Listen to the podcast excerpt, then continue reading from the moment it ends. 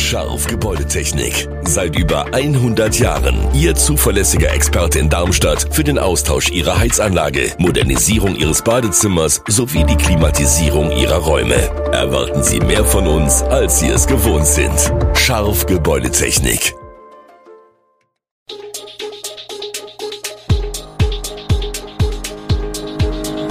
Gude, unser morgendliches News Update.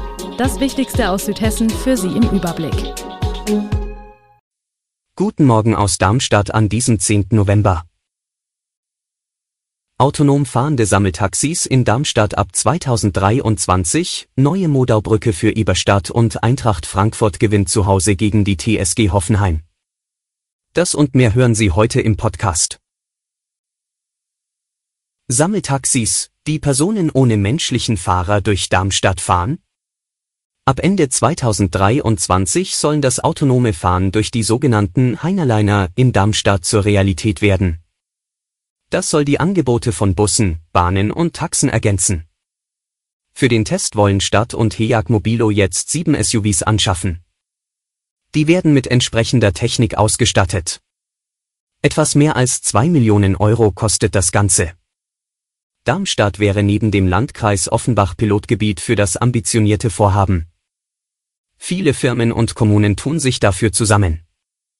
Die Deutsche Bahn ist dabei, der RMV, HIAG Mobilo, die Kreisverkehrsgesellschaft Offenbach und andere. Die Technik besorgt man sich aus Israel, die Firma Mobileye, eine Tochter des IT-Konzerns Intel, baut die auf künstlicher Intelligenz gründende Technik in Elektrofahrzeuge chinesischer Bauart ein. Die rechtlichen Grundlagen für die Heinerliner hat der Bund erst in diesem Sommer geschaffen. Demnach ist das autonome Fahren Level 4 grundsätzlich erlaubt, bedeutet ohne Sicherheitsfahrer und mit an den Straßenverkehr angepassten Geschwindigkeiten. Dabei sollen die Darmstädter Testwagen zunächst noch von einem Fahrer begleitet werden, so die Vorstellung der Projektpartner. Später wären diese besonderen Rufbusse dann ganz autonom unterwegs, nur von KI gesteuert. Über die Heinerliner App soll die Kundschaft auswählen können, ob sie ihre Fahrt mit oder ohne Mensch buchen wollen, der Preis bliebe derselbe. Nach vier Jahren Brückensperrung können Spaziergänger in Darmstadt wieder gewohnte Wege entlang des Modaufers gehen. Die erste Modaubrücke in Eberstadt ist fertig. Bei der feierlichen Eröffnung war Reporter Thomas Wolf auf Stimmenfang. Eine Nachbarin von der Nordseite der Brücke, aus der Siedlung an der Mühltalstraße, spazierte als eine der ersten mit freudiger Miene über den Asphalt. Eine gebürtige Eberstädterin, seit 64 Jahren hier. Das war immer mein Weg von zu Hause zum Einkaufen, erzählt sie, zwei Damen hören zu. Eine Viertelstunde Fußweg, immer an der Modau lang, ein Idyll, ein Traum, sagt sie. Der war plötzlich ausgeträumt, als es hieß, Zustandsnote 4,0. Ein Neubau musste her. In der Zwischenzeit mussten die Fußgänger entlang der Hauptverkehrsstraßen laufen oder sich neue Abkürzungen suchen. Stadtrat Kolmer erklärte, dass der Brückenneubau länger dauerte, weil der Baugrund knifflig war und daher die Pfahlgründung der Brücke aufwendiger war als üblich. Am Ende war das Ganze jedoch günstiger als gedacht. 750.000 Euro stehen auf der Abrechnung, 770.000 waren genehmigt. Stadtrat Kolmer äußerte sich auch zu den beiden weiteren Brücken, die neu gebaut werden müssen. Die Planung für die Brücken Hirtengrund, Heinweg und Bauerngarten laufen. Abrissgenehmigungen werden eingeholt und beim Regierungspräsidium ein Wasserrechtsverfahren in Gang gesetzt, so Kolmer. Aber sowas könne dauern, gern mal zwölf Monate. UN nun zum Sport. Es war ein Abend voller Emotionen im Frankfurter Stadtwald. Erst wurde der frühere Eintracht-Verteidiger Martin Hinteregger verabschiedet, danach präsentierte Frankfurt im letzten Heimspiel des Jahres beeindruckenden Offensivfußball und bezwang die TSG Hoffenheim verdient mit 4 zu 2. Die Eintracht erwischte an diesem kühlen Mittwochabend einen famosen Start gegen die Kraichgauer. Nach Vorlage von Daichi Kamada stand Gibril so auf einmal alleine vor TSG-Keeper Baumann und nutzte gleich die erste Chance zum 1 zu 0. Und es sollte noch besser kommen für die Hessen.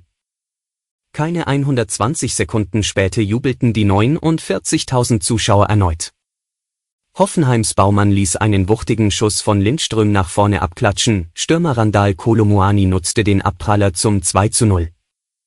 Junior Dina Ebimbe erhöhte auf 3 zu 0 und das nach erst 29 gespielten Minuten. Die Gäste schauten nur zu, wie die Frankfurter ihre Defensive durcheinanderwirbelten. Zwei schwache Momente nutzten die Gäste zum 1 zu 3 durch Baumgartner. Kurz nach der Halbzeitpause verkürzte Kabak sogar zum 2 zu 3 aus TSG-Sicht. Doch nach dem Treffer von Jesper Lindström in der 56. Minute zum 4 zu 2 war der Eintracht-Sieg in trockenen Tüchern. Die damalige Freundin des Frankfurter Oberbürgermeisters Peter Feldmann, Zübeide Temizel, soll durch die Hintertür lukrative AWO-Posten erhalten haben. Eigentlich geht es in dem Prozess am Landgericht Frankfurt um Feldmann und die Korruptionsvorwürfe gegen ihn. Am Mittwoch aber ging es vor allem um seine getrennt lebende Ehefrau Zübeide Feldmann bzw. damalige Lebensgefährtin Zübeide Temizel. Wie ist sie an eine überbezahlte Leitungsfunktion in einer deutsch-türkischen Kindertagesstätte der Arbeiterwohlfahrt, AWO, in Frankfurt gekommen? Das ist die zentrale Frage zum Start der Beweisaufnahme.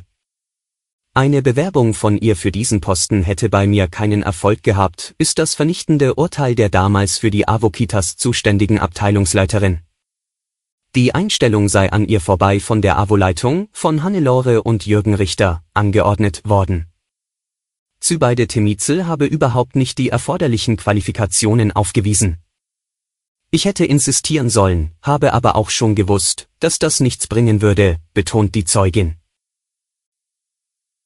Und zum Schluss, extreme Wetterlagen bedrohen auch in Hessen Menschen und kritische Infrastrukturen. Um in Zukunft besser gewappnet zu sein, stellen sich die Akteure mehreren Übungsszenarien.